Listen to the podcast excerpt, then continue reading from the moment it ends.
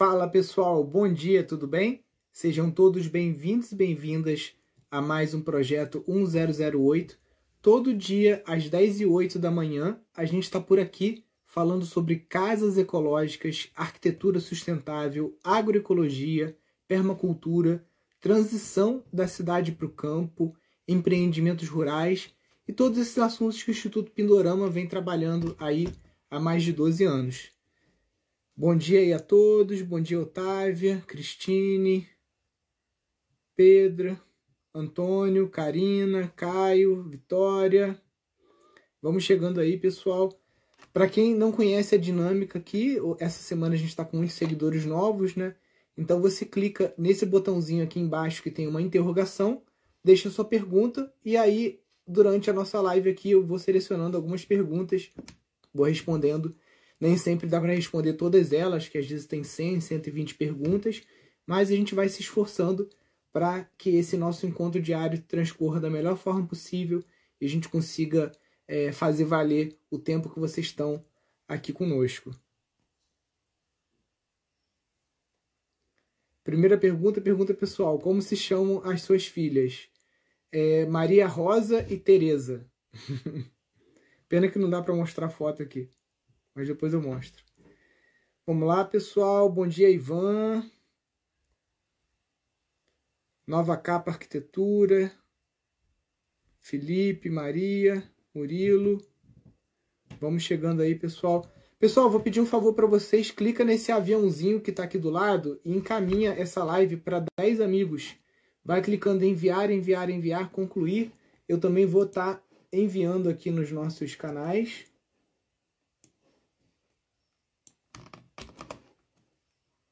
Vamos lá.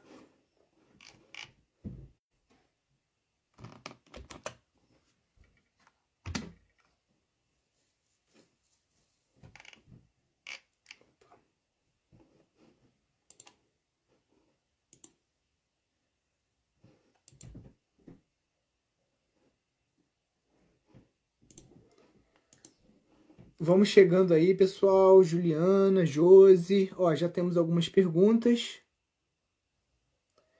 Qual o melhor aproveitamento para taquara? Temos muito e queria usar para construção e também estufa.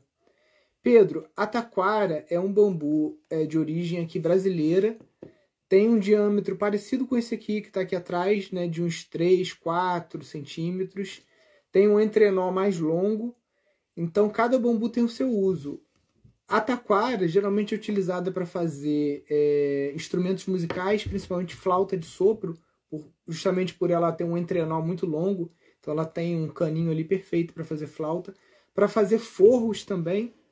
Vou ver enquanto eu estou falando com vocês aqui se eu consigo achar umas fotos aqui de um trabalho de forro de bambu né? Porque a taquara, qual a característica dela? Ela tem uma parede muito fina. Então ela para construção dá para fazer, dá para fazer. Só que não é o seu melhor uso, tá? Deixa eu jogar aqui na tela para vocês, ó. Então esse tipo de forro aqui, por exemplo, né, é muito interessante. E aí dá para você fazer de vários tamanhos, né? É, esse aqui está sendo feito para uma, uma área gourmet, olha o tamanho, né? Aqui tá na ponta já.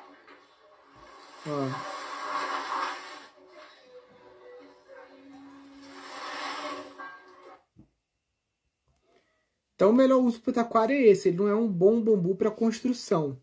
Para estufa, se você fizer ripa dele, juntar as ripas para fazer aquele esquema de da estufa, né, dos arcos, estufa. Pode ser, mas eu não igual, é, como eu te disse, né? Talvez esse esquema aqui que o Carlos Lira faz, né? É, com as pantográficas, deixa eu mostrar aqui. Esse esqueminha aqui pode ser que funcione com a taquara, tá? Esse esquema das ripas aqui já, já só com bambus mais gigantes, né? Então, o melhor uso da taquara para mim é para forro na construção, né?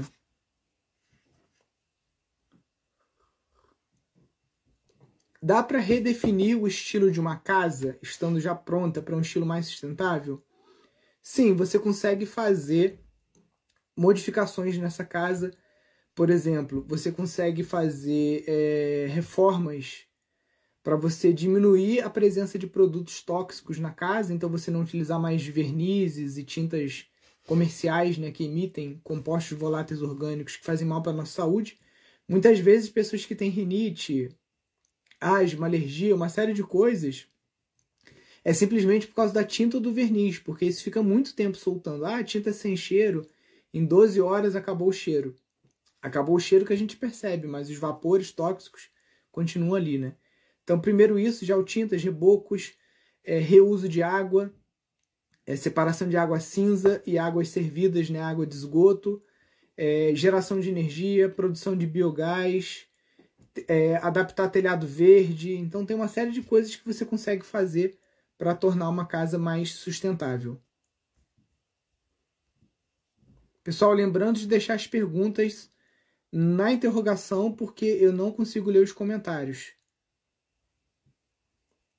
Sobre o piso de bambu laminado, como o seu aí, quanto custa o metro? Você inseriu e resumiu ele? Ivan, o piso de bambu laminado é um artigo de luxo ainda, tá? Porque tem poucas pessoas produzindo, lei da oferta e da procura, tá? Se você for comprar um piso desse chinês, é, você não vai conseguir pagar menos de 200, 300 reais o metro quadrado, tá? Porque o dólar hoje é muito caro, né? Cinco e, e tanto é, é um material que é importado para você fabricar no Brasil, né? Você precisa de maquinário, então tem poucas pessoas produzindo isso, então infelizmente é a lei da, da oferta e da procura, não é o mais barato que tem, tá? Aqui a gente colocou porque a gente trabalha com isso, e aqui o santo de casa faz milagre, e aqui o, o a casa do ferreiro, o espeto não é de pau, então o nosso assoalho é de bambu. Agora, é caro para uma pessoa comum? É, a gente faz porque a gente tem as máquinas e trabalha com isso, né? Para uma obra de luxo que você pega, para uma loja comercial, né? Para esse tipo de, de, de empreendimento justifica.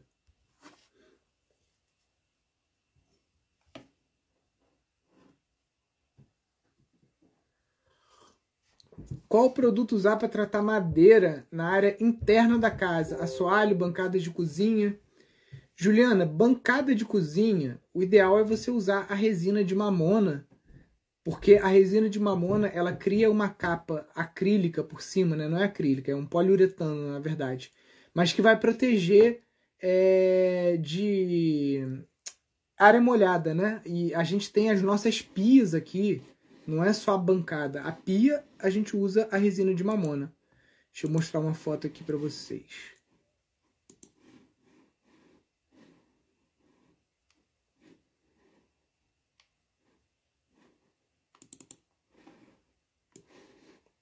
Espera aí.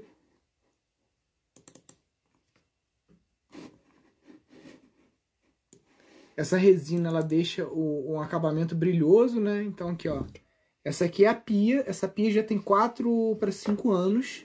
A gente usa todo dia, escova dente. Essa torneira aqui sai água quente, sai água fria.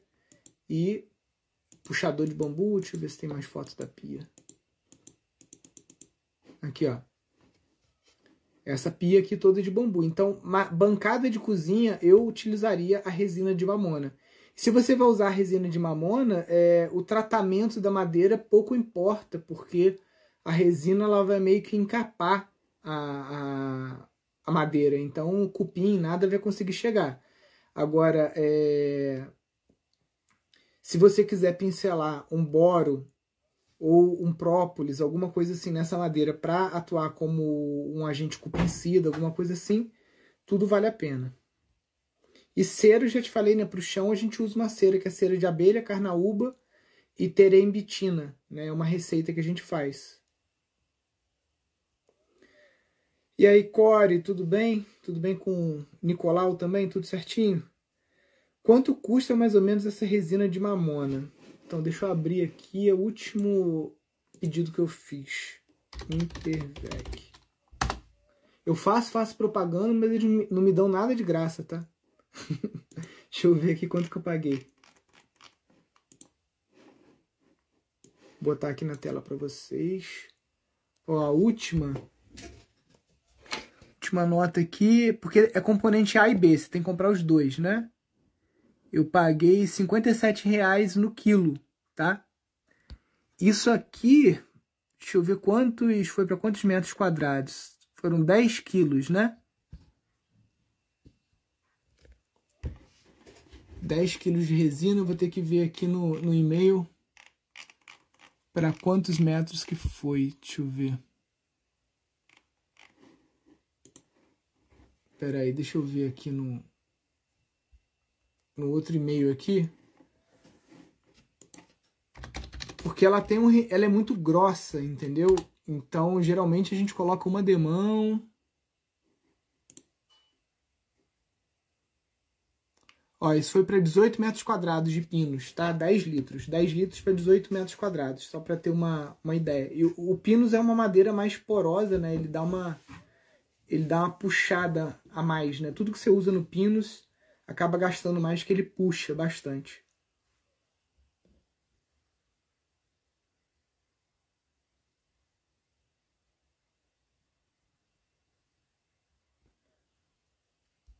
Para tratar o bambu é necessário que ele fique totalmente o que, Flávia? Deixa eu ver aqui. Não veio o resto da sua pergunta. Mas deve ser totalmente submerso, né? Então, tem vários tipos de tratamento para o bambu. O que ele fica totalmente submerso é o tratamento que a gente chama por imersão, né? Ele fica dentro de um tanque existe o tratamento por capilaridade, que você coloca o bambu dentro de um barril. Então ele fica com um terço para fora, dois terços para dentro do barril. E ali ele vai puxando a substância, tá?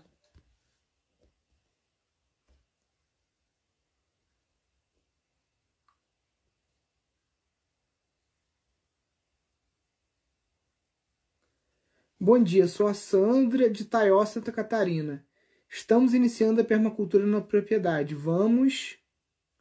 Pô, esse, esse Instagram tá de sacanagem, né? Ele tá cortando as perguntas. Ou não, não sei se não tá dando para escrever muita coisa, gente, mas mandem duas partes se for um texto muito longo, porque ele tá meio que dando uma cortada aqui. Bom dia. Qual a estimativa da vida útil de uma bioconstrução? Elber, Vou começar respondendo a vida útil do concreto, tá? 50 anos. Concreto Portland. Então, a partir de 50 anos, o, concreto já precisa de é, muitas reformas. Senão, muitas vezes você vê o vergalhão pipocando dentro da, da, da, da parede, infiltrações, uma série de coisas.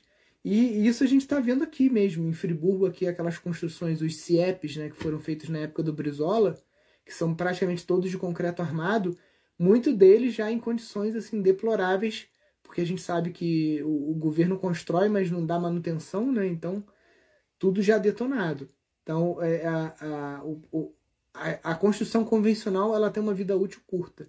Já a bioconstrução, a gente tem aqui no Brasil, por exemplo, Cabralha, onde você tem lá as igrejas construídas na época de Cabral, a gente está falando de uma bioconstrução que tem 500 anos. Né?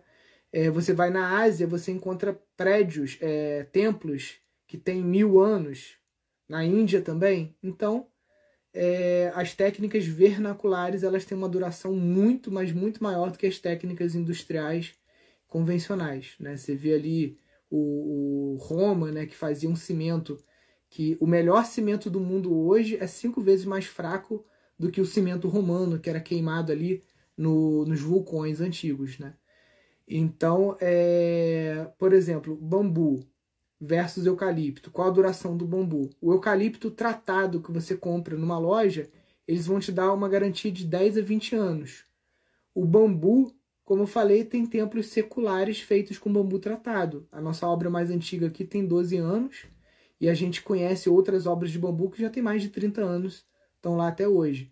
Construção com terra. Você pega Brasil colonial, você tem Paraty, você tem Ouro Preto, você tem várias cidades coloniais, fazendas no Brasil, que você tem casas, casas de taipa de mão, é, casas de pau a pique que estão de pé até hoje, né? Casas, é, casa sede, né? De fazendas funcionando até hoje, né? Muitas se tornaram restaurantes. Você pega ali o centro de Paraty, né? A, a reforma, quando é feita, tem que ser feita com bioconstrução, porque aquilo ali é um patrimônio tombado pelo IFAM, né? Então, é, a, a bioconstrução ela tem uma durabilidade eu, eu vou dar outro exemplo. A casa de pau a pique que meu pai nasceu em 1942. Ela já existia quando meu avô comprou o sítio, então é uma casa que tem mais de 100 anos. Está aqui sendo usada pela gente até hoje. Né? Uma casa de pau a pique com. Vamos botar aí que ela tem uns 120 anos. Está lá ainda.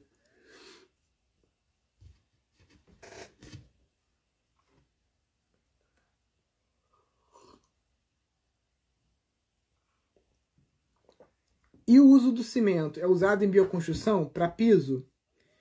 Julia, isso aí depende do arquiteto. Tem arquitetos, por exemplo, o Marcelo Bueno, ele tira uma onda porque a obra dele é cimento zero. Ele não usa nada de cimento. Quando usa, no máximo um, dois sacos de cimento para construir uma casa inteira.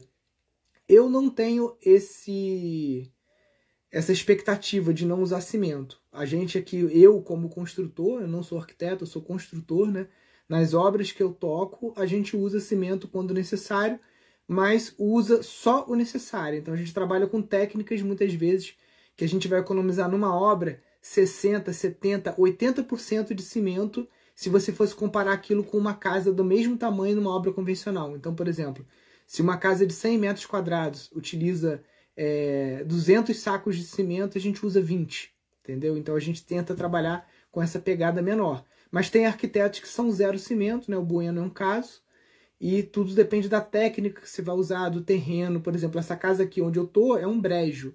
Né? E a técnica que eu usei aqui me exigiu fazer uma, uma, umas sapatas de concreto armado no terreno e usar cimento aqui nessa casa, além do cimento que a gente usou no tijolo aqui, que esse tijolo aqui é de solo cimento. Mas você pega o tamanho dessa casa, a quantidade de cimento que eu usei é muito menor do que uma casa convencional, principalmente se ela for construída ainda por cima com aqueles blocos de cimento, né?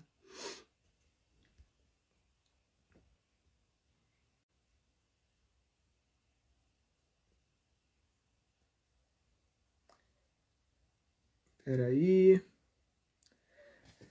A região lá em Santa Catarina da Sandra é fria, Madeira tratada comercial é legal?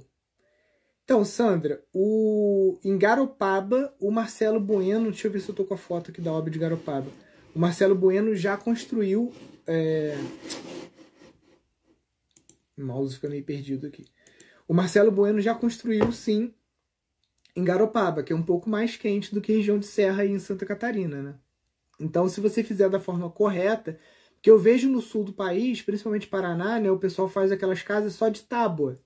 E é lógico que aquilo não vai ter isolamento suficiente, né, uma parede com 2,5 centímetros e meio, que é a espessura da tábua, 3 centímetros, né?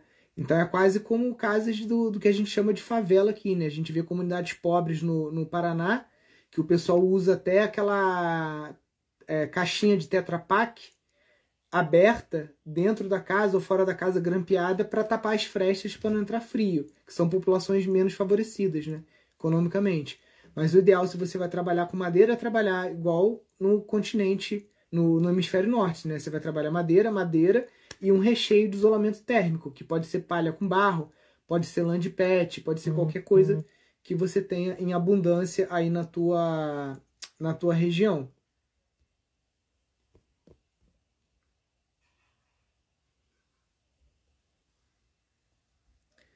Composteira, o estrume tem que estar curtido?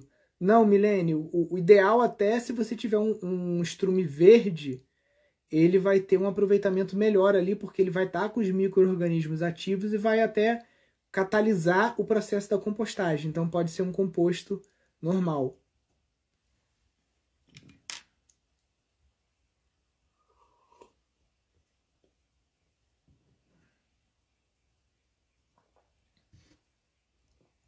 Escutei que o bambu é prejudicial ao lençol freático. Qual a veracidade disso? Mônica, tem alguns mitos, né? O bambu e o eucalipto, eles têm fama de que eles puxam água do terreno, uma série de coisas.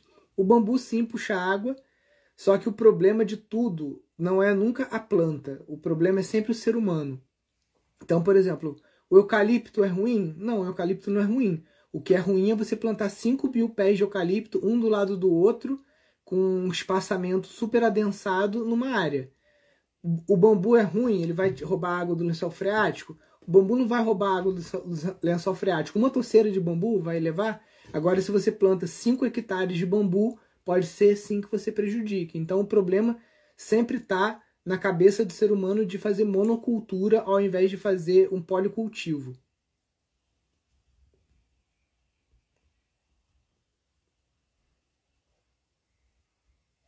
O maior custo numa bioconstrução é onde? Madeira, estrutura, manutenção, depende da sua é, técnica, tá? Isso, para quem é aluno do nosso curso pago, né, o curso de casas ecológicas, ontem a gente subiu três planilhas lá, mostrando é, algumas diferenças, né? É, geralmente, por exemplo, uma casa de madeira, como a do Marcelo Bueno, a fundação não é a parte mais cara, porque basicamente são eucaliptos. Então, se você for pegar por cento de custo, talvez telhado seja a parte mais cara. É, uma casa de com a técnica de losetas e, e abóbora de tijolo, talvez a parte mais cara seja uma impermeabilização do, da abóboda, né? o telhado, mais uma vez, a cobertura. A fundação é barata, a fundação da casa a gente gastou mil reais para fazer aqui. Uma casa que está com 24 metros quadrados de área útil, né? Então, é, tudo depende da técnica. Por exemplo, se você vai fazer uma casa de adobe, que você vai produzir os tijolos, certamente fundação e telhado né, serão as partes mais caras. Acabamento, depende do que você vai fazer. Aqui a gente usa muito cimento queimado, né, que é barato. Utiliza muito azulejo de refugo, né, então faz muito mosaico, coisa assim. Né? Então, se a gente for colocar assim, pegar várias técnicas e for é, pegar por amostragem a cobertura, seja ela telhado ou abóboda, porque toda abóboda exige uma impermeabilização, ou telhado verde, né, que você tem uma lona especial, e fundação seriam as partes mais caras. Por isso que aqui, quase todas as casas que a gente fez têm dois andares. Porque imagina o seguinte, se eu quero uma casa de 100 metros quadrados, né? por exemplo, a minha casa tem 128 metros quadrados, ela tem quatro quartos, duas salas grandes, que eu gosto de uma coisa meio loft, né? Cozinha, tananã. 128 metros. Se eu fosse colocar esses 128 metros plano, eu teria 130 e poucos metros quadrados de telhado, né? Porque tem o beiral. E eu teria 128 metros quadrados de fundação. Só que como eu fiz uma casa de dois andares, eu tenho 128 metros de área útil da casa, só que eu tenho 64 metros de fundação e uns 70 metros quadrados de telhado, mais ou menos. Então, reduzi o custo da fundação e o custo do telhado pela metade, tá? Então, por isso que as casas de dois andares acabam sendo mais baratas ou, ou, ou econômicas. E outra coisa também, quanto menor a casa, maior o valor do metro quadrado. Então, por exemplo, as, as casas pequenas, as tiny houses, que a gente está fazendo lá em cima. está fazendo casas pequenas, porque se a gente fosse construir para mostrar para vocês, né, para os alunos, quatro casas de um tamanho normal, a gente ia ficar dois anos aqui construindo. E a ideia é acabar isso com um ano de projeto, no máximo um ano e meio. Então a gente optou por fazer casas menores. Só que uma casa pequena, o valor do metro quadrado dela vai ser maior, porque eu tenho um boiler né, para aquecer água. Ou eu tenho vários itens que vão ser diluídos num, numa área muito pequena, 18 metros, 24 metros. Né? Então acaba sendo mais caro você fazer chalés do que você fazer uma casa com vários quartos. Tá? Mas, respondendo então, resumindo, cobertura e fundação geralmente são as partes mais caras.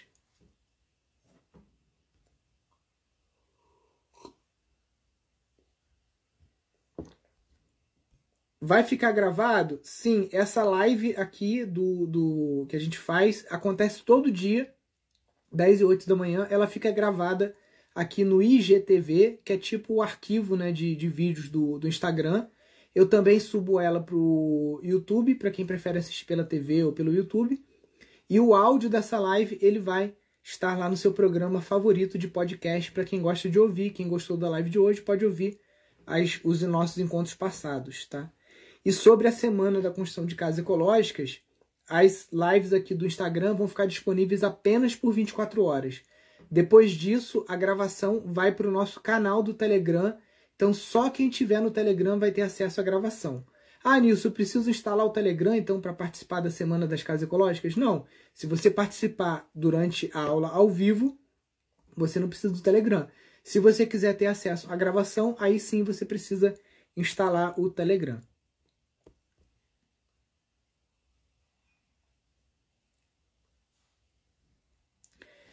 Pergunta: Vou iniciar um plantio de SAF em 60 metros quadrados. Qual a orientação das linhas em relação ao sol? Então, geralmente a gente tem que considerar a topografia e esse trânsito do sol que é face norte, né? Então, se você tem uma topografia, por exemplo, como eu tenho aqui atrás, que é assim de aclive e a, o meu é face norte, a gente fez as linhas assim para que todas elas tivessem o maior foto período, né? Então, a linha é leste-oeste em aclive para que todas as árvores tenham um fotoperíodo maior.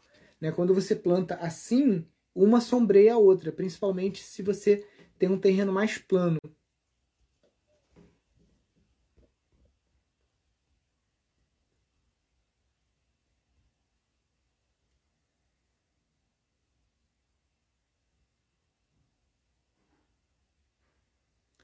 Sou técnico em edificações. Para me tornar um profissional nessa área, qual seria, em média, o capital? Elber, o capital que você precisa investir para montar uma empreiteira de bioconstrução é muito pequeno, tá? Porque você não precisa de muitas ferramentas caras. Então, dependendo da técnica que você vai usar, você praticamente nem precisa de ferramenta, tá? Por exemplo, se você for construir com Adobe, a forma que você faz é de madeira. E se você for construir com loseta, o que você vai precisar são algumas formas de madeira e cantoneiras que você faz com até com pallet, né? Então o, o investimento seu na empreiteira é muito baixo. O investimento na sua capacitação né, também é muito baixo, porque o nosso curso de casas ecológicas, o valor dele, que é um acesso vitalício que você vai ter, a gente vai sempre colocando aulas novas, estamos construindo casas, as aulas são é, direto do canteiro de obras, uma série de coisas. O valor do curso é muito menos do que uma mensalidade num curso de arquitetura e eu acho que até menos do que um curso de técnico em edificações. É um valor muito baixo perto do que a gente entrega, né? São vários projetos, planilhas. Então continua acompanhando a gente aí que eu tenho certeza que você vai se encontrar e um bom técnico em edificações que tenha conhecimento de bioconstrução ele não consegue parar de trabalhar, tá? Porque é um mercado que funciona muito bem na crise, porque na crise todo mundo quer construir com pouco dinheiro, quer construir com material ecológico, de baixo custo, quer construir sem causar impacto ambiental, e quando a economia volta, todo mundo quer construir. Aí você às vezes consegue pegar uma casa mais chique, de um cliente maior, mas que também quer pegar carona nessa onda da sustentabilidade. Então, quem trabalha com bioconstrução tem trabalho garantido na época da crise e tem trabalho garantido também na época que a economia está mais aquecida. A economia está aquecida, a pessoa quer montar uma pousada, quer montar uma pousada ecológica, te chama. Está em crise, todo mundo está com pouco dinheiro para pagar aluguel, tem sempre aquele cara que quer construir kitnets pequenas, 3, é, 3 por 3, 3 por 4, bem pequenininhas para alugar, quer fazer isso de uma forma barata. Então a bioconstrução também está ali mais uma vez. Né? Então é uma técnica que, para quem quer trabalhar com isso, ela não tem período de crise, porque você consegue trabalhar na crise e no momento de economia aquecida também.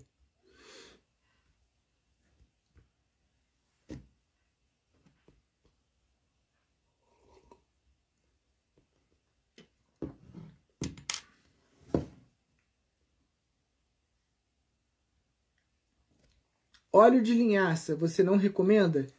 Juliana, óleo de linhaça para parede externa de madeira, você tem que pincelar de novo uma vez a cada ano, tá? Para a bancada de cozinha, o que vai acontecer com óleo de linhaça é que a sua madeira vai ficar mofada, vai ficar fungada, vai dar aquelas manchas pretas. Falo por experiência própria, tá? A única coisa que pode impedir que uma madeira é, é, que normalmente desenvolva tipo de fungo, né? não desenvolva é uma boa camada de resina, da, como a Imperveg, por exemplo.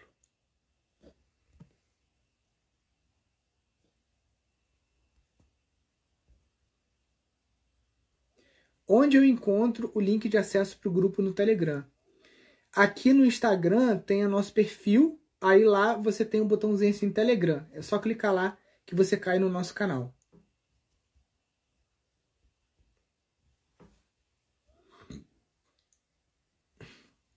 Bom dia. Existe outro tipo de fundação que não seja de concreto? As construções com bambu precisam, aí não sei. Então, segunda parte da sua pergunta você faz para mim depois, eu vou responder a sua primeira parte. É, existem vários tipos de fundação que não usam concreto.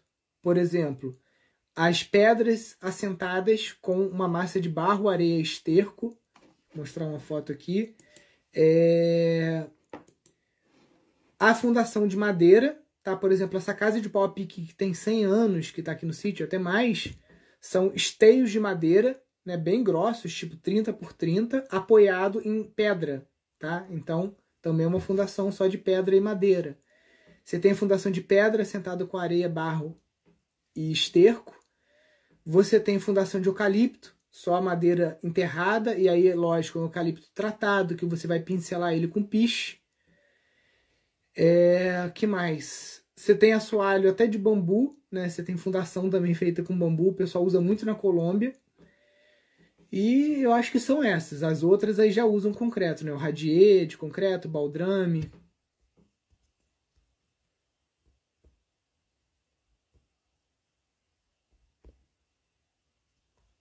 Tetos verdes sem laje, estes com estrutura comum de madeira, aguenta a permanência de pessoas? Sim, Maria, aqui na nossa sala de aula a gente já teve 21 pessoas em cima do telhado e um telhado que é apoiado simplesmente com bambu, tá? Então é, fun funciona assim, sem nenhum problema. O teto verde ele tem várias funções. Teto verde na cidade ele ajuda de duas formas principais, né? Eu digo na área urbana mesmo. É, ele diminui as ilhas de calor e ele retarda o escoamento da água da chuva. Então, quando chove muito, a água bate no teto verde e ela vai ser absorvida pelo teto verde e ela é liberada devagar. Muitas vezes acaba de chover, oito horas depois você ainda vê água pingando ali na calha. Então isso evita inundações, por exemplo, nas cidades. Na área rural, o teto verde tem a função paisagística, tem a função de ser isso tanto na cidade quanto no campo, uma área de lazer, né, que você pode andar no teto verde. Já uma laje é desconfortável num dia quente, porque o, o concreto ele reflete calor, né? É, o teto verde é um, tem uma inércia térmica, então sua casa não vai ficar nem muito quente, nem muito fria. E também é uma área que você pode estar cultivando até alimentos.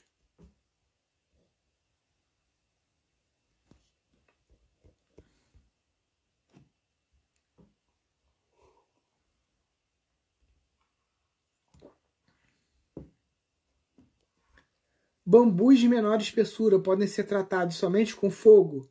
Ana, na verdade, o que determina se o bambu é tratado com fogo ou se é tratamento químico não é o diâmetro do bambu, mas sim a sua espécie. Então, o bambu cana da Índia, por exemplo, esse que está aqui atrás, que é um bambu alastrante, pode ser tratado com fogo. Os bambus entoucerantes, eles já devem ter um tratamento químico. Isso se dá por conta de diferença de espessura de parede, é, o, o, o, a forma como essas fibras se organizam dentro do bambu, tá? Então o ideal é bambu alastrante, você pode tratar com fogo, bambu entorcerante, você pode tratar, tratar quimicamente, bambu alastrante você também pode tratar quimicamente, sempre é mais garantido se você faz o tratamento químico.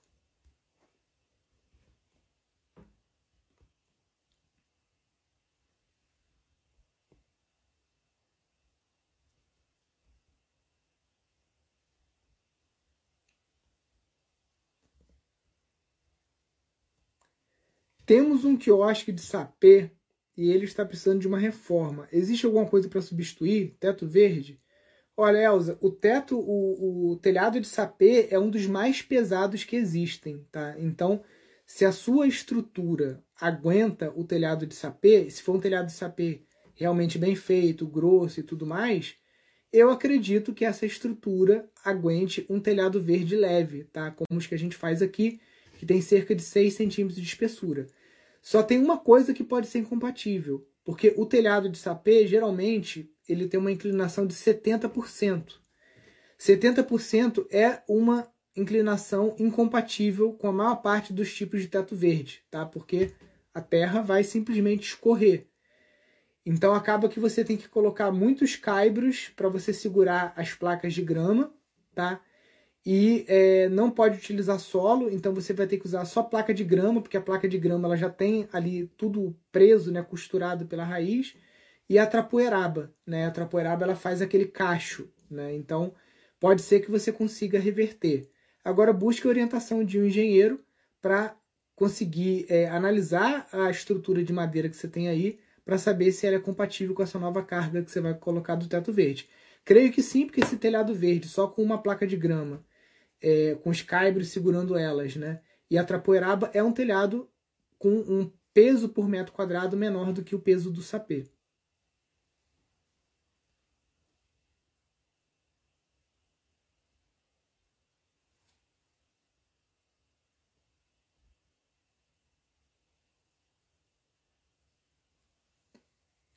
Conhece algum hotel que tenha sido construído com alguma das técnicas ensinadas? Então, tem a Green School, é, a Green Village, na verdade, né? Deixa eu mostrar aqui. Vou, vou começar pelos gringos. Green Village of Bali.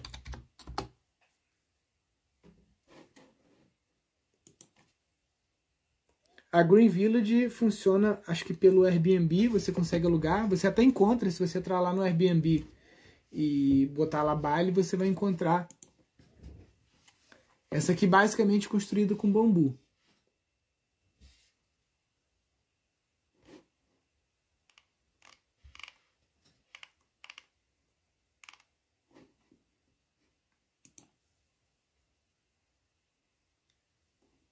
Deixa eu desativar os comentários aqui rapidinho só para poder ver melhor. Então, casinha simples, humilde, piscinas de borda infinita, cinco quartos, 5.5 banheiros, né? São casas de luxo. O modelo de negócio que o John Harvey usou para fazer isso aqui é fantástico, porque ele chega para uma pessoa, é, ele, ele fez essa, essa vila e ele faz o seguinte, ele fala assim, para o investidor, né? Ele fala assim, olha, eu vou construir uma casa de alto padrão com seu dinheiro, a casa é sua. A hora que você quiser vir para Bali e passar férias na sua casa, você pode ir. É... Só que eu posso alugar essa sua casa, eu gerencio o aluguel dessas casas para você, dessa sua casa, né? E deposito na tua conta. Então é um modelo de negócio bem interessante, que até o meu irmão está pensando em implementar aqui em Friburgo, em alguns clubes de campo que a gente está pensando em fazer aqui com essas casas. No Brasil, deixa eu pensar aqui se tem alguma, algum hotel fazenda construído com essas técnicas. Tinha uma pousada que o Simão Vélez fez, Pousada dos Frades, em Angra dos Reis, mas ela foi demolida. Deixa eu ver se eu acho foto aqui.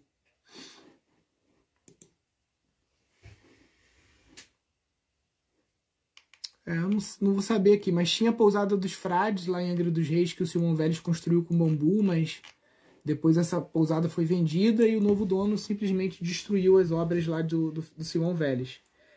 É... Eu tô, tô, tentando lembrar aqui se tem. Porque tem, tipo assim, tem muita ecovila, que na verdade não é ecovila, que é só um resort aí que tem técnicas de bioconstrução sendo usadas e que alugam as casas, né? Mas aí não sei se está dentro do que você está perguntando. Não, não, chega a ser um hotel, mas é um hotel, né?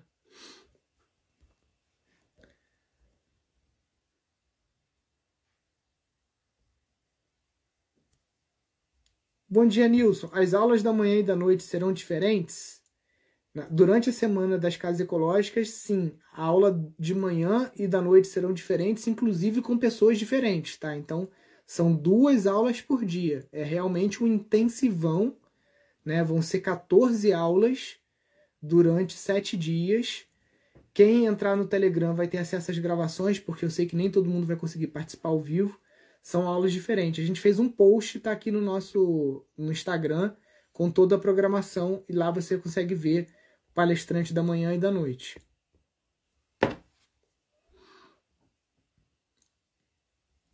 Consigo fazer teto verde sobre telhas convencionais? Não.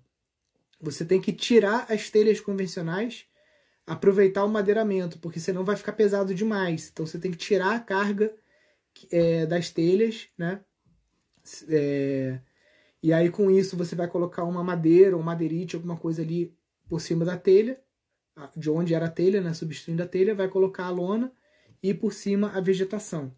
Sempre consultando o engenheiro para averiguar se a sua estrutura suporta o peso que vai ser adicionado.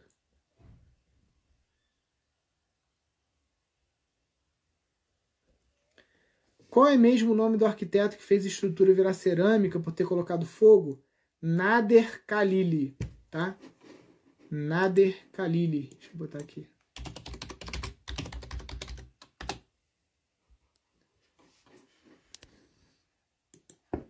Esse cara aqui. Nader Khalili. Um engenheiro afegão.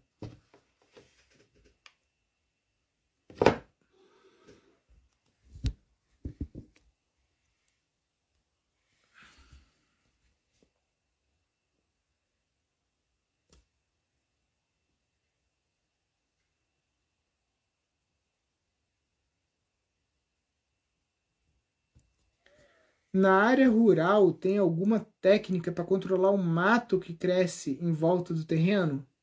Tem uma técnica chamada enxada. Outra técnica chamada cobertura morta, porque a cobertura morta ela abafa, né, o ou mulching, mulching. Peraí. Mulching. Deixa eu botar aqui porque aí mulching em inglês, tá? Que, que acontece? O mulching, ele é uma cobertura do solo. Você pode usar bagaço de cana, pode usar o próprio capim que você corta, pode usar uma série de coisas para você abafar a emergência dessa, desse mato, né, do que você chama de mato no solo. É, outra técnica que a gente usa também é depois da capina com a enxada, a gente esticar um plástico por cima e deixar 45 dias aquele plástico ali abafando, porque ele meio que cozinha as raízes. Você tem que fazer isso na época de seca, não na época da chuva. Também é uma técnica boa. Depois que você tira o plástico, você vem e coloca uma cobertura morta por cima.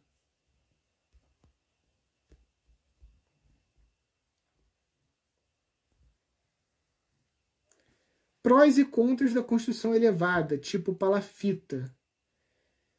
Eu acho que o, principal pró é que é uma construção muito rápida, muito leve, baixo custo se adequa para tipos de terreno né, que são é, é,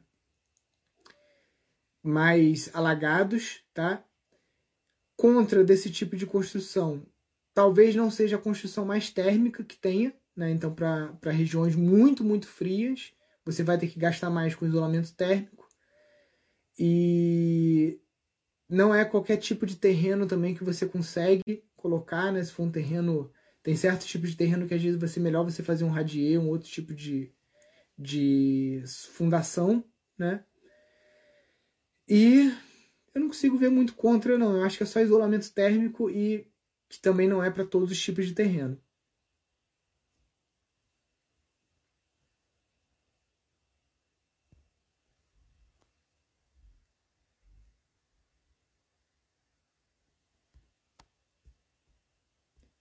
Vamos lá.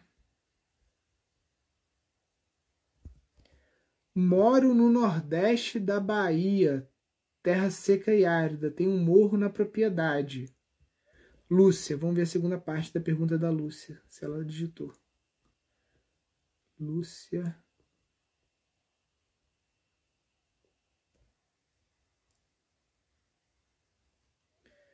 Dá um certo hotel fazenda não, não, entendi sua pergunta, Lúcia.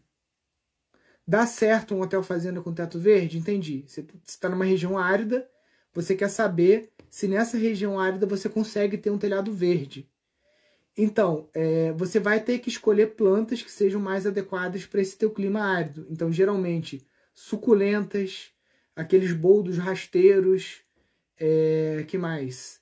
Cactos. Aqui na região dos lagos eu já vi um teto verde de cactos, né? Então você vai ter que optar por esse tipo de, de, de, de plantas, né? Se você colocar uma grama esmeralda, por exemplo, aqui em Friburgo ela não aguentou, né? Ela morreu toda e virou um, um chachim, digamos assim, um substrato, e a gente colocou a trapoeraba por cima.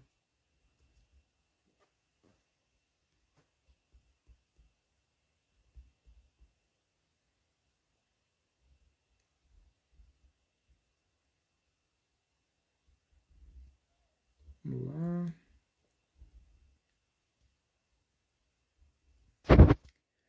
Cimento queimado para o piso diminui o calor em relação ao piso de piso de cerâmica? Não, é praticamente a mesma coisa, tá? Um piso de cerâmica, um piso frio, porcelanato, azulejo, qualquer coisa, e o, e o cimento queimado vai praticamente dar no mesmo, tá? É, você consegue fazer um isolamento de outras formas, por exemplo, o, a casa Cairóis, que a gente vai construir aqui durante o curso de casas ecológicas, né? A gente comprou um resto industrial que são aparas de sapato, de sola de sapato, de calçado, um monte de coisa, e a gente vai usar isso como brita no concreto. Então a gente vai fazer um contrapiso que ele é isolante térmico. No caso aqui, a gente quer isolar o frio, né? No teu caso, é, se é um, um, lugar muito quente, o ideal é você trabalhar com a casa elevada, como o Marcelo Bueno faz. Né? Você trabalha com a casa elevada, o vento passa ali por baixo, resfria mais do que uma casa é, no solo. Né?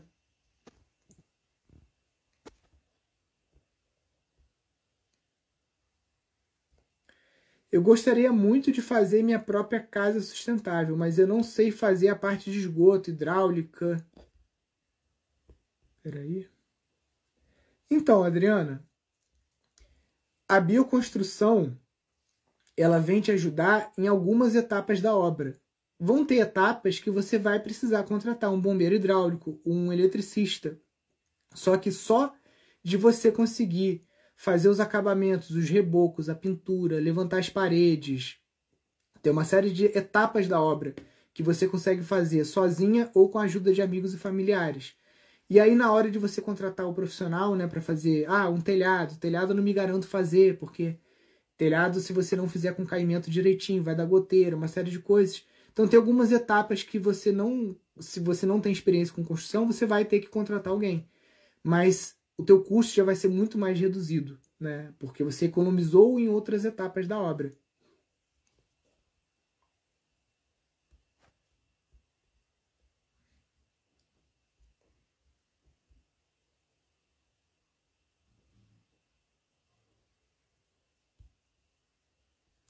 Tem experiência com Saibro? Posso usar para encher o baldrame antes do contrapiso? Deixa eu te mostrar uma foto aqui. Ah, esse Windows é um saco. Meu, o mouse fica sumindo. Pera aí.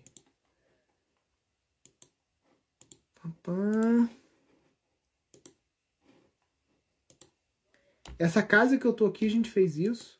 A gente encheu com com saibro e até uma terra um pouco mais preta. O segredo é você compactar. Peraí.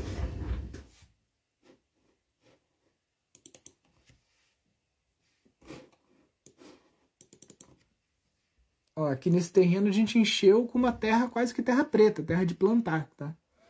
E não é o ideal, tá? Mas a preguiça andou rolando aqui no canteiro de obras. O segredo é você ir compactando e aí você vai jogando um pouco de água para pouco, porque senão vira lama, gruda, para você conseguir ir tirando os espaços vazios e tudo mais. E isso fica bem compactado. Como contrapiso geralmente vai algum tipo de ferragem também, então não tem problema, ou ferragem ou bambu, tá? Só que eu confesso que na casa lá de cima, a casa sede, eu acho que eu não vou ter fotos aqui para mostrar. Eu não coloquei ferragem nenhuma, foi só solo compactado e o contrapiso concreto diretamente em cima do solo compactado. Por que, que eu fiz isso? Porque na casa de cima era um barranco que foi cortado. Então, aonde eu bati o contrapiso era tipo dois metros para baixo do terreno. Era muito compactado já, já era um solo muito firme. Então, nem ferragem a gente colocou.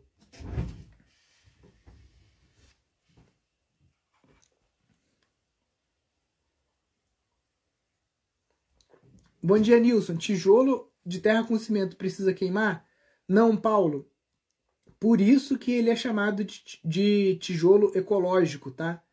Porque ele não queima. É, você não precisa de olaria, de forno, de lenha, nada disso para queimar esse tijolo. O cimento ele tá ali para estabilizar o solo e a cura desse tipo de tijolo aqui é o contrário, ela é na água, tá? Tem algumas fábricas de tijolo ecológico que inclusive tem aquelas é, empilhadeiras e, e, e aquelas máquinas e colocam o pallet de tijolo ecológico dentro de uma piscina para ele ficar lá curando 5 dias, 10 dias e depois tira o tijolo lá de dentro, tá? Então não precisa queimar. O adobe também não precisa queimar, o adobe seca na sombra, tá? Não precisa nem molhar e nem fazer essa outra esquema aí de, de, de, de queimar, né?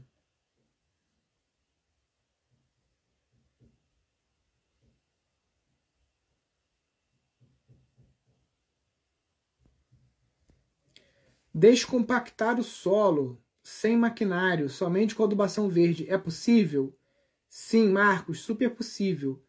Você pode inclusive usar a mandioca para fazer isso, tá? Porque a mandioca ela vai, você pode usar mandioca, você pode usar eucalipto, você pode usar abacate, você pode usar todas as adubações verdes, crotalária, margaridão, guandu, é, tudo isso faz uma muvuca. Muvuca, para quem não sabe, é uma mistura de sementes é...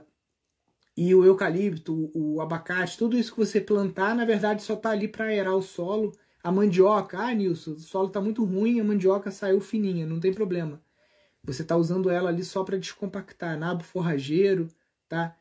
É mais devagar, né? A máquina você passou, botou um arado ali, passou uma grade, pum, oito horas de trabalho, o terreno está descompactado. Com esse outro método que eu estou falando, pode ser que leve um ano para você descompactar o solo. Agora, o solo que você vai ter é outro, né? Esse desagregamento que a máquina faz é terrível. Ele vai empobrecer mais ainda o teu solo. Então, vai pela via da agroecologia, que é sempre melhor no longo prazo. As pessoas são muito imediatistas, esse é o problema.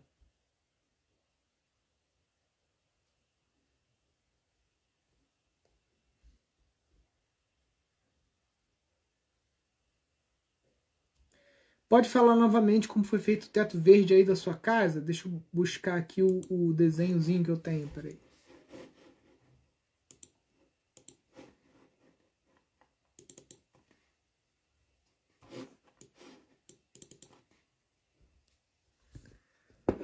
Teto verde aqui de casa. Primeira camada, tábua de pinos. Para quem está acompanhando o curso, já viu, né? A gente usa tábua de pinos como base do teto, por quê?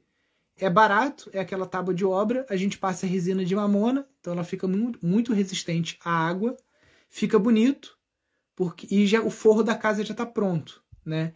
Ah, outra vantagem do teto verde, você não vai ter problema com gambá, com morcego, com passarinho, com nada disso, porque você não tem espaço oco, né? Então, você começa a casa pelo forro. Quem está acompanhando lá a construção da Casa Gaia, no curso de Casas Ecológicas, tá vendo que a gente começou o telhado pelo forro, tá? Depois da tábua de pinos, a gente vem com uma camada de papelão, resto de caixa que você tiver. Por quê? Porque a tábua de pinos ela é ou pregada ou aparafusada nos caibros. Com isso, você pode ter cabeças de parafuso, cabeças de prego para cima, salientes. Quando você coloca a lona por cima, está esticando a lona, pode rasgar a tua lona, você pisando. Então, para evitar esse tipo de acidente, entre o pinos e a lona, você pode colocar o papelão. Ah, Nilson, não, eu estou parafusando bem fundo. É, tem uma técnica que a gente pega que você pega o, o prego, você usa outro prego para afundar ele. Então, se você fizer isso, não precisa. Por cima a gente coloca a lona, e aí tem dois tipos de lona. Tem as lonas de baixo custo que você compra na esquina e tem a lona própria para teto verde que tem um valor mais caro, tá? As duas funcionam. Obviamente, a lona própria para teto verde ela tem 100 anos de, de garantia, mas a lona comum também, se você fizer direitinho, eu ouso dizer que dura aí os seus 30 anos. Por cima da lona, a gente coloca a terra, uma camadinha de terra, que é um substrato que a gente faz com areia, barro e composto. Por cima disso, a gente coloca a placa de grama. É, Nilson, placa de grama ao contrário, tá? Primeiro, e depois a, a placa de grama virado para cima. Eu uso duas camadas. Nilson, não quero botar terra, quero botar só placa de grama, quero fazer um telhado bem fininho. Pode ser. Pega a grama, coloca ela ao contrário, com a folha para baixo, raiz para cima, e ali por cima da raiz você vai colocar um pouquinho de terra, vezes um centímetro, e coloca a trapoeraba. É, tenta fazer isso no início das chuvas, porque se for na época de chuva muito forte, vai acabar lavando essa terra que você colocou. E aí depois disso a gente faz esse dreno com argila expandida. Isso tem várias formas de fazer. A gente mesmo está inventando novas formas aqui durante o curso de casas ecológicas. Mas basicamente você tem, pega um saco de hiperadobe ou um sombrite, enche ele com argila expandida. E aí a água que está vindo aqui do teto verde ela vai ser filtrada, cai aqui e é escorrida por um dreno né, para sua captação de água de chuva.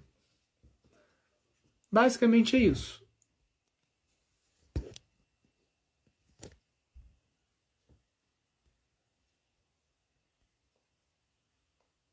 É importante hidratar o bambu que vai servir como ferragem?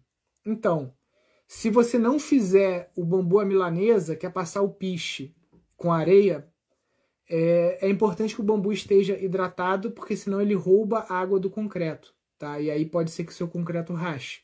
A gente fez isso lá no, no radier lá de cima. Se você for fazer o bambu à milanesa, que é você passar piche, jogar areia, o bambu ficar impermeável e também é, aderir ao cimento, aí não precisa hidratar ele. Sendo que só hidratar quando for ripa de bambu, né? O bambu assim, como ele está aqui atrás, é muito difícil ele estar tá puxando muita água porque essa capa dele, essa, essa casca dele é, é, é bem impermeável, né?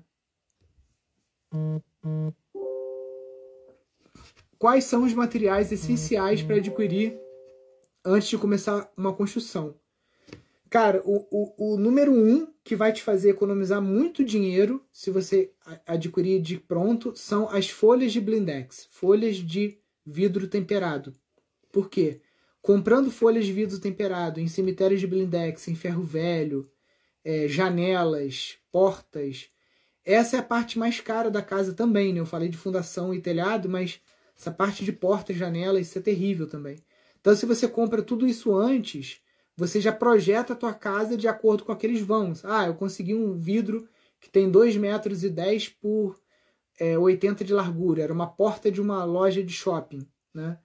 É, você já sabe que você vai fazer a obra e você vai deixar aquele vão. Essa casa aqui, a, a Gaia, que a gente está fazendo, a gente fez assim, a nossa sala de aula. Primeiro a gente comprou os vidros, a gente fez os vãos todos de acordo com os vidros que a gente comprou. Então só aí você já economiza 10 a 15% né, ou até mais, dentro do, de todos os centros de custos de uma obra. Né?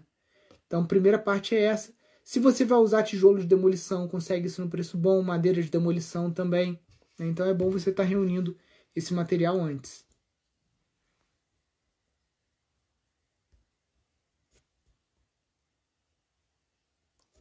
Super adobe para áreas muito úmidas que podem alagar não é uma boa. Não, não é uma boa, tá? A não ser que você suba muito.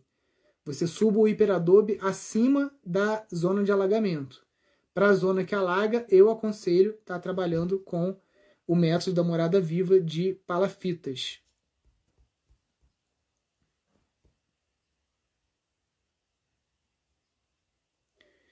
Não conheço a Trapoeraba. Você poderia me mostrar o que é a Trapoeraba? Vou te mostrar aqui. Vou mostrar foto, porque para ir lá fora o sinal não está ficando muito bom. Trapoeraba. É isso aqui, né? É aquela história. Não me pergunte o que está no Google, né? Mas vamos lá. É essa, essa plantinha aqui. Tem de várias cores. Ela é bem invasora, assim, ela se alastra mesmo, tá? Então essa é a famigerada ou super amiga trapoeraba.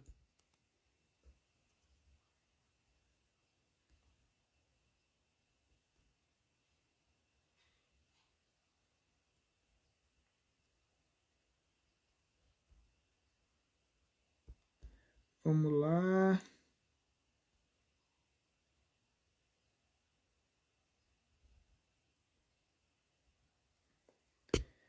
Não entendo nada desses materiais, mas quero muito conhecer. No curso você vai explicar sobre eles? Sim, Juliana. Na semana gratuita que a gente vai ter da construção de casas ecológicas, a gente vai inclusive mostrar testes de solo, vai falar bastante sobre materiais também. E no curso, a gente, no curso pago, a gente aprofunda mais ainda. Então, segue a gente aí que com certeza você vai gostar muito dessa semana. Vai ser bem intenso pra gente e pra vocês, né? Porque são aulas de manhã e de noite bem puxado, mas para quem quer estudar o assunto, para quem quer construir a sua própria casa, para quem quer montar uma pousada e gastar pouco para construir essa pousada ou chalés, e para quem quer trabalhar como profissional na área de bioconstrução, para quem é engenheiro, arquiteto e quer aprender novas técnicas né, para estar tá oferecendo para seus clientes, para tudo isso, essa